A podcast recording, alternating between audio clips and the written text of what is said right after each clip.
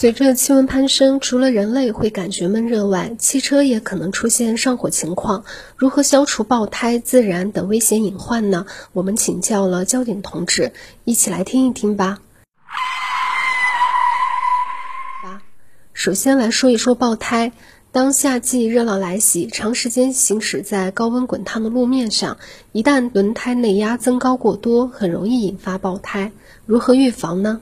安徽省铜陵市公安局交警支队江宇，大家好。夏季预防车辆爆胎，要养成定期检查轮胎气压的习惯，还要留意轮胎是否有磨损、老化、漏气等等情况。一旦发现轮胎上有大量裂纹，或者是侧面严重受损，一定要记得及时更换轮胎哦。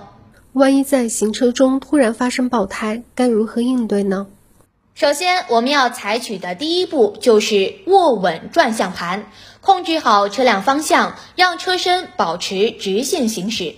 接下来，第二步，采取点刹的方式，一下一下的踩踏制动踏板，使车辆的车速逐渐降低。此时要记得，千万不能采取紧急制动。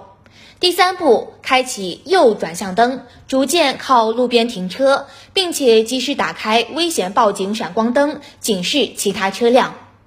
而如果在高速公路上发生爆胎，请牢记九字警句：车靠边，人撤离，即报警。据了解，夏季气温较高，是车辆自燃的高发季节。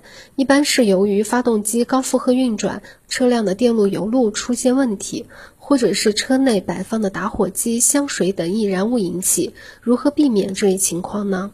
在自燃发生之前，一般都会有征兆，比如仪表盘异常，或者是车内出现了焦糊味的异味、车头冒烟、发动机冒烟等等。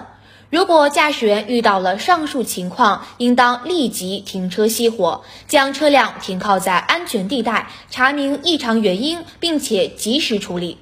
而在日常生活当中，我们要做好定期检查，并且要牢记，千万不能够将易燃易爆物品放置在车内。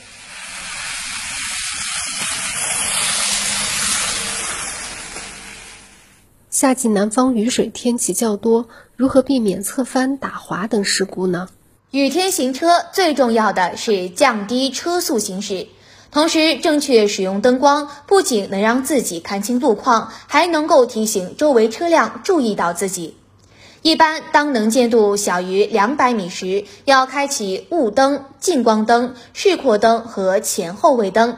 当能见度小于一百米时，除了开启上述车灯，还要开启危险报警闪光灯。